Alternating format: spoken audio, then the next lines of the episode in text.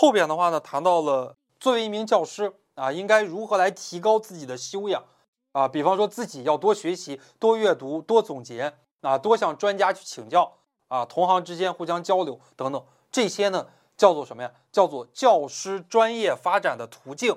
以前不经常考啊，这几年考的特别的多啊，就是教师专业发展的途径。以前的话呢，咱们国家不太重视教师的这个职后培养，咱们主要的话呢就是教师的职前培养。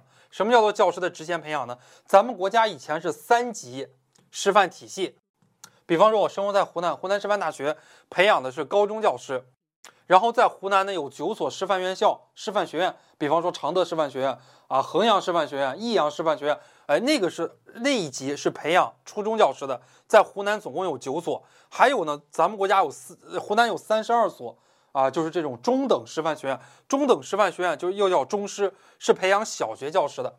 所以，我们国家以前对于职前培养特别的重视，而我们国家现在呢，对于职前和职后培养都非常重视，因为现在整个社会的发展和变化太快了啊，中小学老师学的这些东西，一旦走上工作的岗位，很多东西都用不了了。比方说，我们现在说到了很多 PPT 啊，一些课件呀，啊，包括教师的一些核心素养呀，在今天呢都有非常大的这个变化。